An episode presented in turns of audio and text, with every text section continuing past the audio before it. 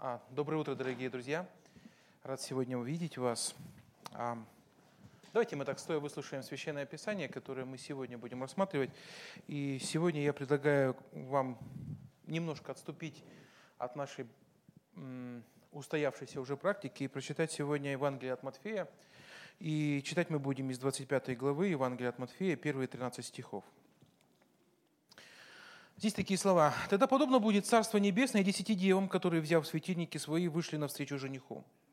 Из них было пять мудрых и пять неразумных. Неразумные, взяв светильники свои, не взяли с собой масло. Мудрые же вместе со светильниками своими взяли масло в сосудах своих, и как жених замедлил, то задремали все и уснули. Но в полночь раздался крик, вот, жених идет, выходите навстречу ему. Тогда встали все девы и и поправили светильники свои – Неразумные же сказали мудрым, дайте нам вашего масла, потому что светильники наши гаснут. Но мудрые отвечали, чтобы не случилось недостатка и у нас, и у вас, пойдите лучше к продающим и купите себе. Когда же пошли они покупать, пришел жених, и готовы вошли с ним на брачный пир, и двери затворились. После приходят и прочие девы и говорят, «Господи, Господи, отвори нам!» Он же сказал им в ответ, «Истинно говорю вам, не знаю вас. Итак, бодрствуйте, потому что не знаете ни дня, ни часа, в который придет Сын человеческий. Аминь. Присаживайтесь.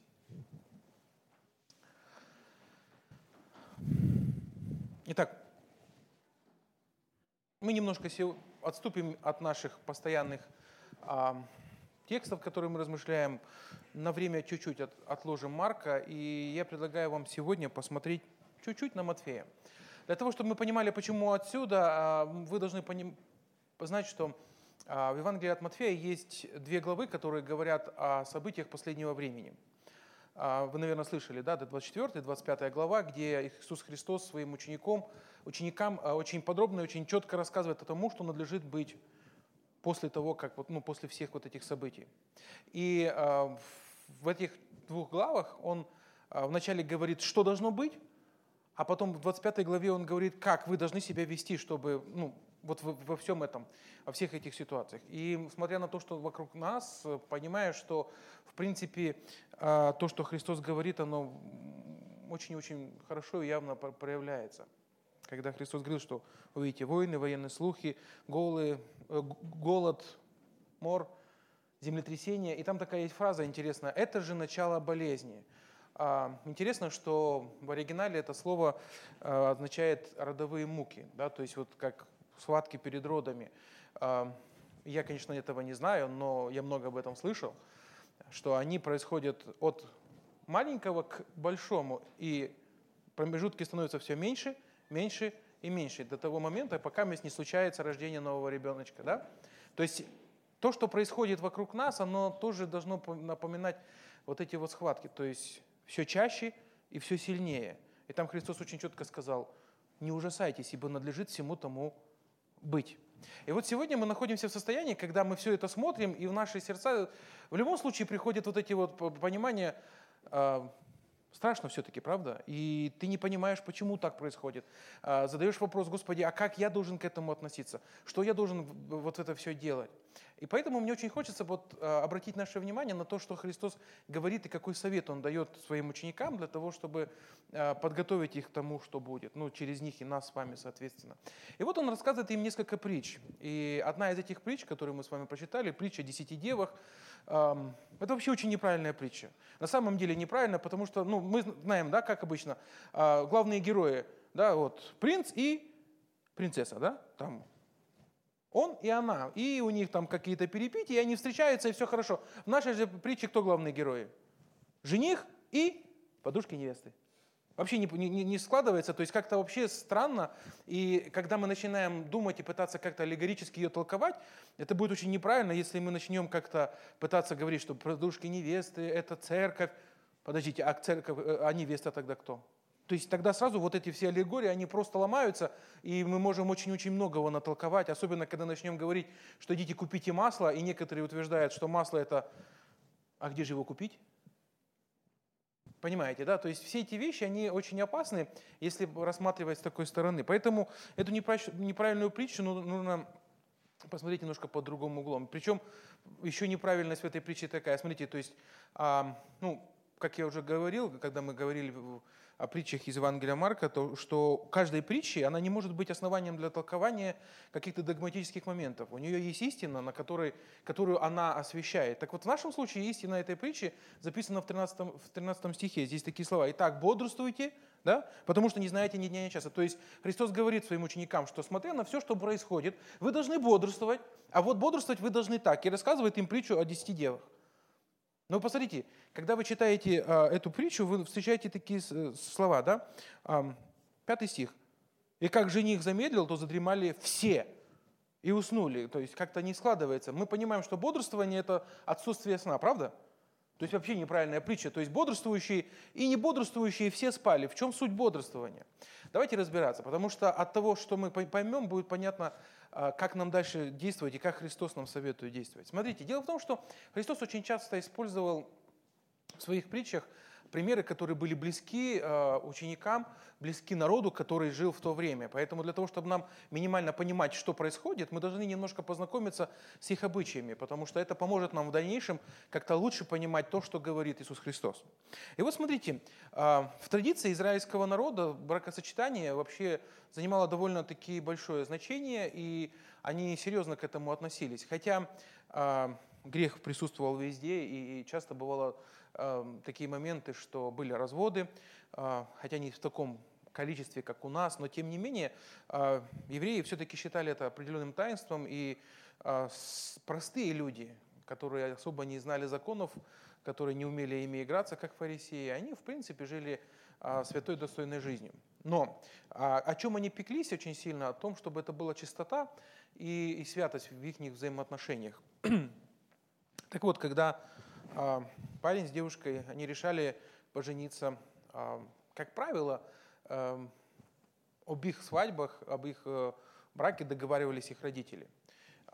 Не вопреки, но иногда бывало и вопреки, но тем не менее, когда решался вопрос о создании новой семьи, родители договаривались, молодые люди обручались, и с этого момента они же считались семьей. Они считались семьей, которая была уже неделима а в глазах Господних. То есть получился, получался такой момент. То есть вместе они еще не живут. И даже а, их нельзя оставлять наедине друг с другом. Но тем не менее, они уже считаются семьей, мужем и женой. И проходит около года, и только после этого э, происходила свадьба, после которой они уже жили вместе, как полноценная семья в нашем понимании.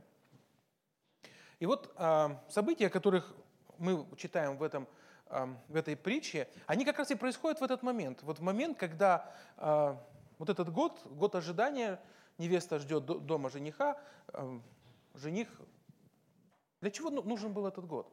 Интересно, вот, кстати, вы помните, да, эту историю о том, когда а, Иисус Христос, э, рождение Иисуса Христа, да, то есть Мария была обручена Иосифу, но они еще вместе не жили. Это как раз вот был этот год. Это не был кон- конкретно календарный год. Это было определенное время, которое давалось жениху с невестой для того, чтобы они подготовились к вступлению в семейную жизнь. Невеста дома готовила приданное, шила, подшивала пеленки, ползунки, э, подушки набивала. А муж, ну, не, жених в это время, он строил жилье. Как правило, это была просто э, пристройка к дому отца, это была отдельная комната. Но именно в этот год э, жених должен был приготовить отдельный дом. То есть новая семья должна была жить отдельно. И вот это время они готовились по раздельности. Поэтому интересно, вот когда мы читаем некоторые тексты Писания, помните, Иисус Христос говорит, что в доме отца моего обители много, а если бы не так, я бы сказал вам, иду, приготовлю вам место. И ученики все прекрасно понимали. Это был такой ясный посыл на то, что Христос как жених идет готовить место для своей невесты. Понимаете? То есть вот этот момент очень хорошо понятен. И еще, например, а, интересное место, которое мы не всегда понимаем, и даже э, часто бывает, э, это место используется для кривотолков Священного Писания, когда э, Христос говорит, что одни же том, да, когда Сын Человеческий придет, не знает никто, ни ангелы, ни Сын, а только Отец. А знаете, от чего это Иисус Христос? Это также, э, также э, посыл вот именно к этим э, традициям бракосочетания, потому что когда наступал вот этот момент, когда жених должен был идти за невестой, знал только отец жениха. Суть в чем заключалась, что отец жениха, на нем, на нем была ответственность. Он должен был проверить, насколько молодые люди готовы к тому, чтобы вступить в взаимоотношения. И вот он приходил и смотрел, как там невеста, она уже все подшила. Ага, все хорошо. Приходит сыну, смотрит, а вот ты все сделал? О, сынку, а так как, что, как же ты люльку закрепил? Она что будет у тебя болтаться, надо переделать. То есть отец давал добро, он как бы смотрел и говорил, слушай, ну вот все, теперь я вижу, что вы готовы. И он говорил, все, старт. Естественно, что в этих э, ситуациях а, молодые люди плюс-минус знали, когда это все произойдет. Но Зачастую была такая ситуация, когда, например, в одной деревне было 3-4 невесты, которые ожидали жениха. И все вот думали, кто, кто, кто, вот кто первый придет, когда это произойдет. И вот ко времени Иисуса Христа, учитывая, что у них не было определенных таких эм, там, возможностей для того, чтобы как-то театров каких-то там, да, то есть э, и телевидения, и Фейсбука не было, всех вот этих вещей, ничего не было. Поэтому каких-то развлечений они были особо лишены, поэтому э, любой, любой брак, он превращался в нечто необычное, какое-то вот традиция. И они все а, старались это все так сделать театрализованное представление. И часто было такое, что жених со своими друзьями приходили ночью. Это было такое факельное шествие. Всю деревню будили. Это что потом столько говорили, ой, а ты знаешь, там пришли. Но вот для того, чтобы не случилось так, что жених... Ну, вы, вы знаете, что такое э, деревня без фонарей? Ну, вот у нас вот мы с вами не можем этого представить в принципе. Потому что где бы ты ночью не вышел, когда бы ты не вышел, даже выйди в поле, все равно будет отцвет от Москвы, светиться небо на пол неба, ты всегда найдешь... Э, вот там, где я рос, в деревне, если ночь, то это ночь. И там ничего не видно. И если кто-то где-то включит фонарик, там где-то у кого-то окошко загорелось, у тебя сразу, о, ориентир, ты можешь пойти. И вот представь себе, что вот факельное шествие, мало того, что факел э, тебя ослепляет, ты ничего не видишь, ты даже себе не представить не можешь, куда тебе нужно идти. И вот родилась еще одна традиция. Традиция, чтобы подружки невесты выходили встречать жениха. И их предназначение было в том, чтобы они зажгли свой светильник, и жених знал, куда прийти нужно. Понимаете, то есть суть вот этой притчи, она показывает, что вот есть традиция. И вот есть подружки невесты. И их суть, вот вообще для чего они нужны были в тот момент? Они должны были осветить путь жениху. И вот смотрите, ситуация, которую мы смотрим. То есть наступил момент, наступил, так скажем, час X, когда жених идет, они все там расслабились, уснули, неважно. И вот когда наступил вот этот момент, половину из подружек, они не смогли выполнить своего предназначения. Вся их суть была именно в том, чтобы осветить путь жениху. Да, они, может быть, были хорошие девушки. Может быть, они красиво могли петь. Может быть, они там, как это, массовицы-затейницы.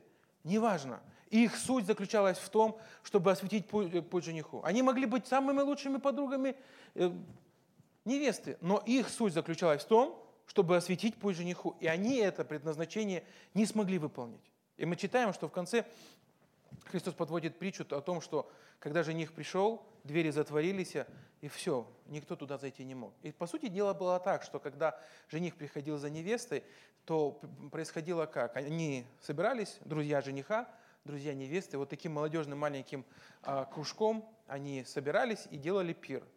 И после этого уже приступали к основной вот такой большой свадьбе, когда зазывались огромное количество друзей, гостей, приходили даже, могли просто люди со стороны прийти, и все они приходили для того, чтобы порадоваться вместе с женихом и невестой.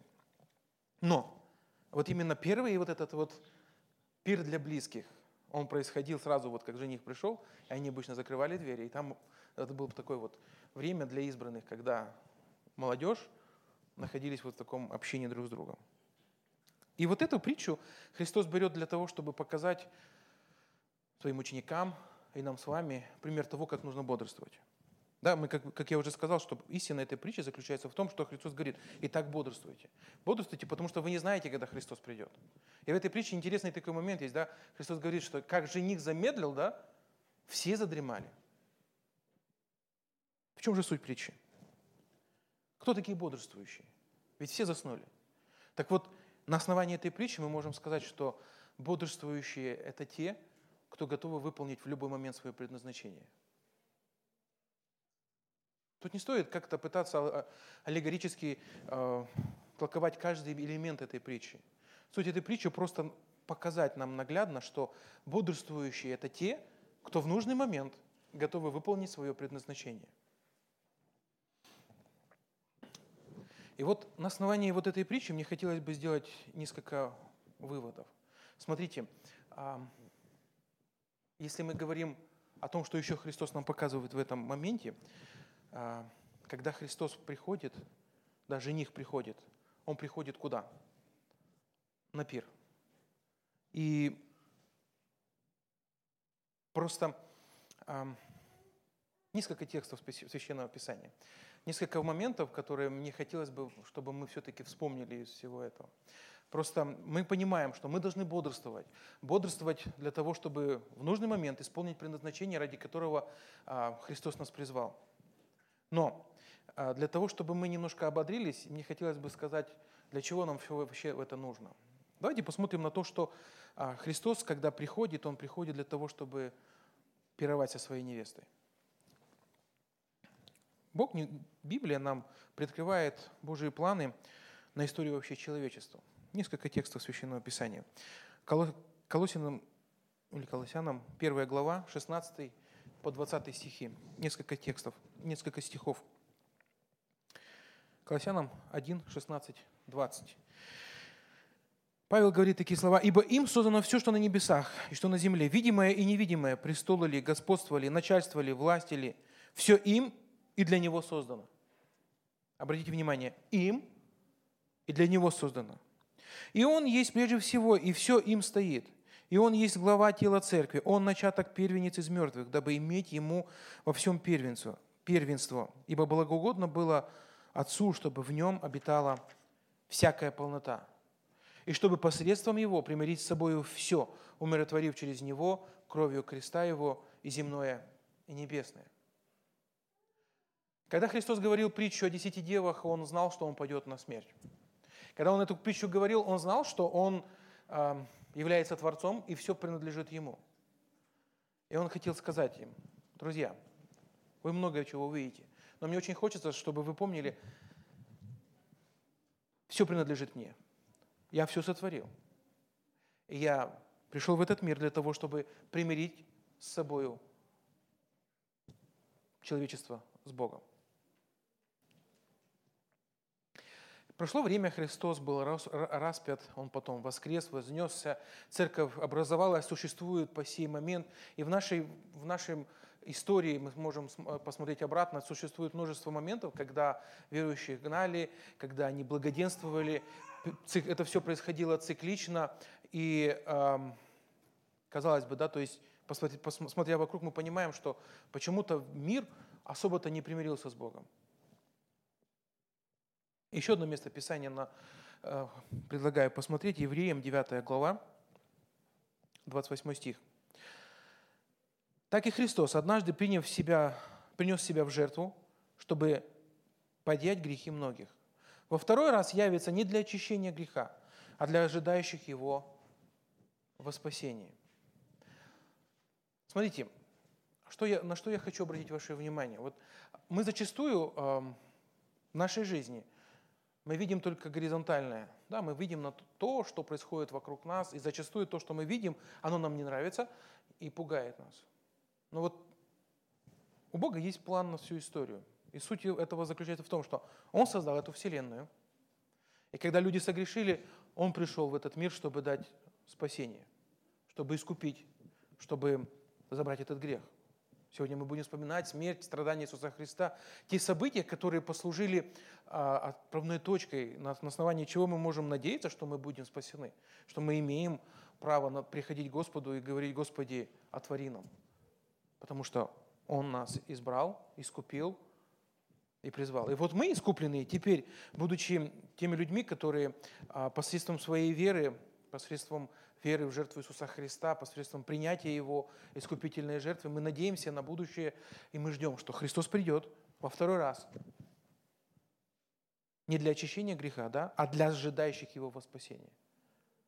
И Христос говорит, что вы должны ожидать Меня, когда Я приду. Еще одно место Писания, которое хочется отметить. Откровение, 21 глава, первые четыре стиха. 21 глава Откровения, первые четыре стиха. «И увидел я новое небо и новую землю, ибо прежнее небо и прежняя земля миновали, и моря уже нет». И я, Иоанн, увидел святой город Иерусалим, новый, исходящий от Бога с неба, приготовленный как невеста, украшенная для мужа своего. И услышал я громкий голос неба, говорящий, «Се, скиния Бога с человеками, и Он будет обитать с ними. Они будут Его народом, и сам Бог будет с ними Богом их. И отрет Бог всякую слезу с очей их, и смерти уже не будет, ни плача, ни вопля, ни болезни не будет, ибо прежнее прошло». Христос в говорит, что, смотрите, жених, невеста и брачный пир. И вот суть э, всей мировой истории, но как раз сводится к тому, что мы находимся в процессе ожидания, когда Христос придет за своей невестой, а потом брачный пир. И вот цели вот этих десяти дев, они были устремлены на то, чтобы попасть на этот брачный пир. И им для этого нужно было просто выполнить свое предназначение. Так вот, я хочу вам напомнить, друзья мои, мы, те, кто на самом деле последовал за Иисусом Христом, наши устремления и цели должны, были, должны быть направлены именно на вот этот вот брачный пир, который, о котором говорит Иисус Христос, который будет впоследствии в вечности. И вот здесь нам приходится преодолевать очень многие а, вещи, потому что наша костность мышления не может до конца осознать, как это произойдет. Ведь никто из нас не может это прийти и потрогать. Вот мы видим, да, вот вы видите меня, я тут вам что-то рассказываю, вы понимаете, что я есть. А то, что говорит Господь, и то, что Он обещает, да, ну как ты это пощупаешь? Тебе остается только верить в то, что то, что Он сказал, это так и будет. И у нас есть основания, потому что Бог говорил и исполнялось, и мы видим, как исполнялись Его пророчества, и поэтому мы можем быть уверены в том, что то, что Он говорил, но еще не исполнится, оно тоже исполнится. И тем не менее, нам остается просто поверить, что Бог обещает вечности нам брачный пир. И Он приглашает нас. И Он говорит, я приду за вами. Так вот, суть вот этой притчи, она как раз и говорит о том, что то, что вы видите, вот эти вот последние времена, которые а, заставляют нас переживать, которые заставляют трепетать наше сердце, которые приводят нас в ужас, все это лишь предвестие того, что я скоро за вами приду. И вот в этот момент вы должны быть готовыми выполнить свое предназначение. И те, кто будут готовы это сделать, я вас заберу с собой. И вы будете в этом чудесном месте, вы будете на брачном перу. И всего, что нам нужно, нам нужно в это поверить и действовать на основании своей веры. И как я уже говорил в прошлое воскресенье, а, мы говорили о том, что вера, она что? Без дела она мертва. И что веру э, люди проявляют в своих делах. То есть есть какая-то информация, есть отклик на нее. И вот это и есть наша с вами вера. И только готовые будут пировать с нашим Господом. Пир с Иисусом Христом будет после завершения вот этой всей истории, в которой мы сейчас с вами живем. Когда-то очень давно слова апостола Павла очень сильно на меня повлияли, и э, они являются, скажем так, такой вот э, отеческой затрещиной, которая меня обратно приводит в чувство. Эти слова, они записаны 1 Коринфянам, 15 главе, 19 стих. 1 Коринфянам, 15, 15 глава, 19 стих. Он говорит а, во всей 15 главе, говорит о воскресении, о том, как мы это все должны воспринимать. И 19 стих он звучит так. «И если мы только в этой жизни надеемся на Иисуса Христа, то мы несчастнее всех человеков». И мы зачастую себя ведем так, как будто Христос умер, как будто вечности не существует, и как будто вот то, что мы здесь сейчас видим, это все. Большего нет. Да, у каждого из нас могут быть разные проблемы. На работе, на учебе, а, в государстве. Нас могут гнать. И этого нельзя как-то вычеркнуть и сказать, что не-не, это не важно. Это важно, потому что это наша жизнь, в которой мы живем сейчас здесь. Но суть-то заключается в том, что мы должны понимать и помнить, если ты называешься христианином, ты, ты, ты подписался под тем, что Христос говорит, что во второй раз явится для того, чтобы для ожидающих во искупление, да? То есть мы об этом говорим, что Христос говорит, что, друзья, не все здесь, основное там. И вот часто очень наши поступки, они свидетельствуют об обратном. Они говорят о том, что мы эм, в это не верим.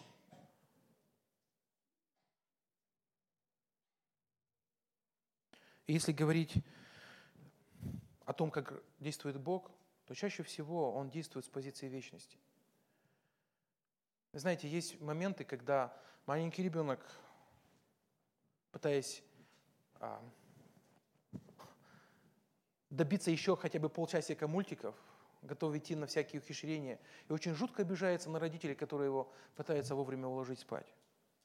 Он-то не понимает и не знает, что завтра ему рано вставать, и он не сможет встать. Если он не встанет вовремя, его будет потом, будет себя неважно чувствовать, и очень долгое время а, будут проблемы. У нас дома это очень такая популярная проблема. Если мы вовремя не, не легли спать, то обязательно утром а, ребенок получит нагоняй, потому что у нее нет настроения, и волосы мешают, и, и папа не с той стороны разговаривает, все, и обязательно ребенок устроит скандал, ну а папа же не святой человек. Скандалы обычно заканчиваются в пользу папы. Я к чему это все хочу сказать? Мы зачастую себя ведем вот как маленький ребенок, потому что а, мы забываем, что у Бога есть совсем другая цель. Мы смотрим вот только на то, что сейчас нас вокруг окружает. И Бог нам не дает чего-то, и мы так расстраиваемся, мы так говорим, Господи, Ты меня не слышишь, Ты меня забыл, Ты меня не любишь. Но цели Его действий, они заключаются именно в том, чтобы нас, вот таких, какие мы есть, несовершенными, в совершенстве довести к вечности. Это цель номер один в глазах Господа – а что же является целью номер один в наших с вами глазах во взаимоотношениях с Богом? Просто мне очень хочется, чтобы, вот, понимая вот эту вот притчу, мы понимали, что вот мы не просто должны выполнить наше предназначение, но к чему мы вообще стремимся? Ведь суть того, что мы читаем в притче, это пир, на который вот эти девы пытались попасть. И пир будет в вечности, там будет самая большая основная часть. И мы с вами должны ориентироваться именно на это – Помните слова Иисуса Христа, когда Он говорил, что а, не собирайте себе сокровища здесь, на земле, да? А где? Там собирайте. А почему? Потому что суть всего нашего существования заключается в том, что мы должны определиться, где мы будем проводить с вами вечность и в каком статусе.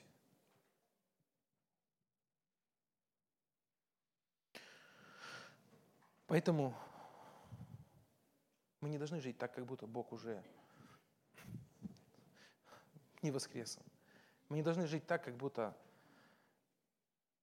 если здесь нам не дадут то, что мы, нам, что мы хотим, вот то, что вот без чего мы жить не можем, нам кажется, то это трагедия мирового масштаба.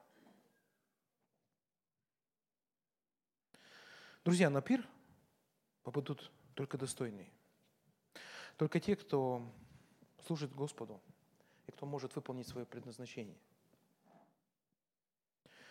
Матфея, 25, э, Матфея 5 глава, 13-14 стихи. Это часть из Нагорной проповеди. Христос говорит, вы – соль земли. Если же соль потеряет силу, то чем сделаешь ее соленой? Она уже ни к чему не годна. Как разве выбросить ее вон на попрание людям? Вы – свет мира. Не может укрыться город, стоящий наверху горы. Христос говорит нам, вы соль, вы свет. Вы должны являть собой мое отражение. Вы должны показывать меня. И не знаю, конечно, вот сегодня как раз стоит очень большой-большой-большой вопрос. Как нам показать свою соль, свой свет? И знаете, есть большое искушение а, поддаться каким-то а, настроениям в обществе, которые говорят, вот так нужно делать, вот так правильно. Но прежде чем вы что-то начнете делать, я просто хочу, чтобы вы услышали еще один текст. Марка, 8 глава, 34 и 35 стихи. Здесь такие слова. «И подозвал народ с учениками своими, сказал им, кто хочет идти за мною, отвергни себя, возьми крест свой и следуй за мной. Ибо кто хочет душу свою сберечь, тот потеряет ее, а кто потеряет душу свою ради меня и Евангелия, тот сбережет ее.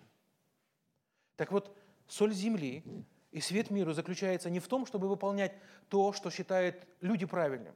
Ведь, по, по сути, если вы посмотрите и спросите, как у любого грешника, как должен поступать верующий человек, он вам выпишет, выпишет портрет того, как должен выглядеть верующий человек. Он должен там не пить, не курить, не матюкаться, давать взаймы и, и так далее. И есть очень много таких моментов, когда а, мир рисует в своем воображении, как, должен, как мы с вами должны поступать. И часто бывает такая проблема, что мы а, забывая все, начинаем делать именно так, как говорит мир, что мы должны делать. Но суть-то заключается в том, что соль земли и свет мира должны поступать не так, как люди это представляют. Христос говорит, оставь, отвергни себя, Возьми мой крест и следуй куда? За мной. Делай то, что я тебе говорю. Делай то, что я делал. Делай так, как я делал.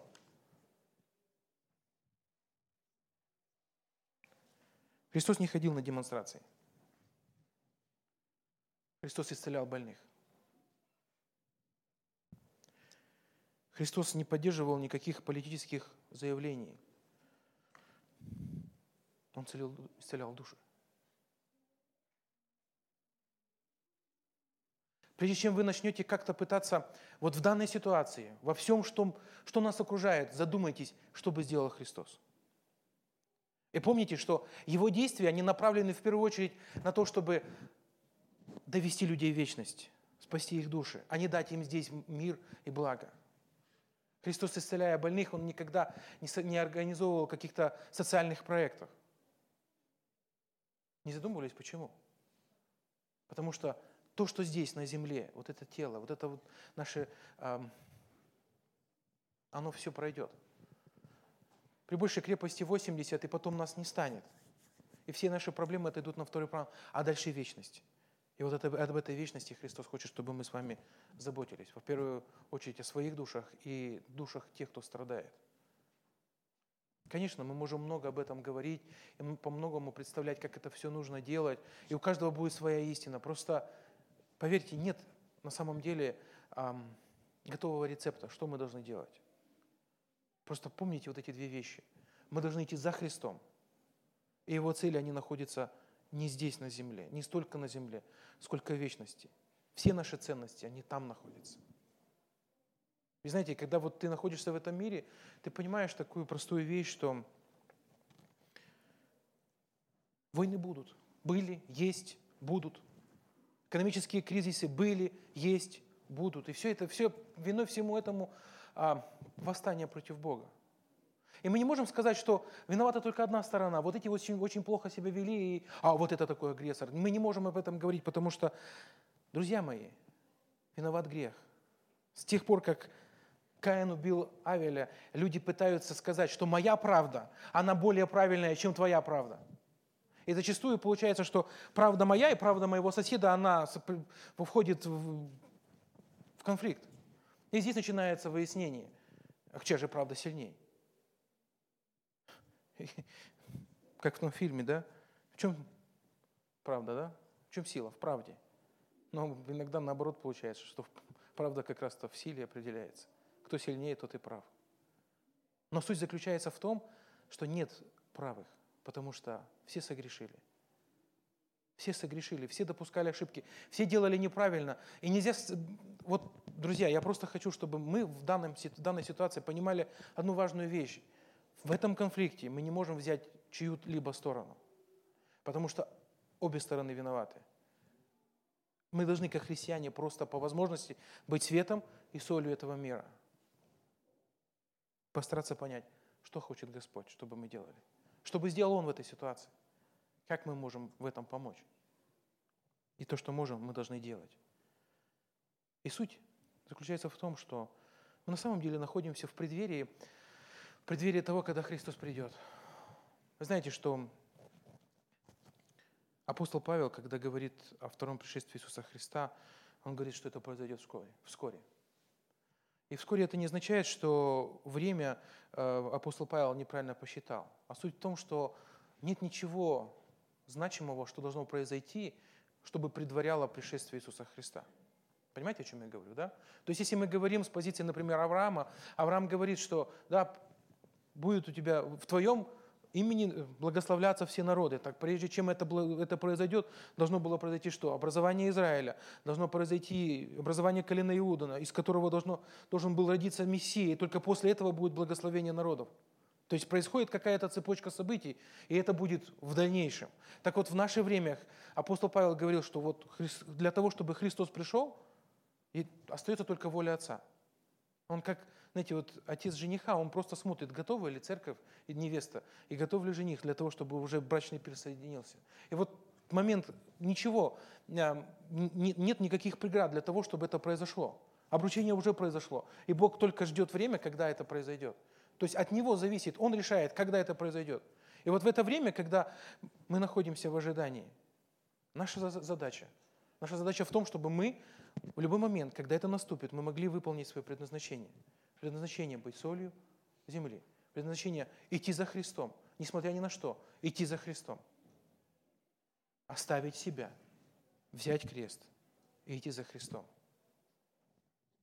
Пусть Бог благословит и поможет нам вот в это неспокойное время не просто называться, но и быть детьми Божьими. Пусть Бог благословит нас с вами. Аминь. Давайте помолимся.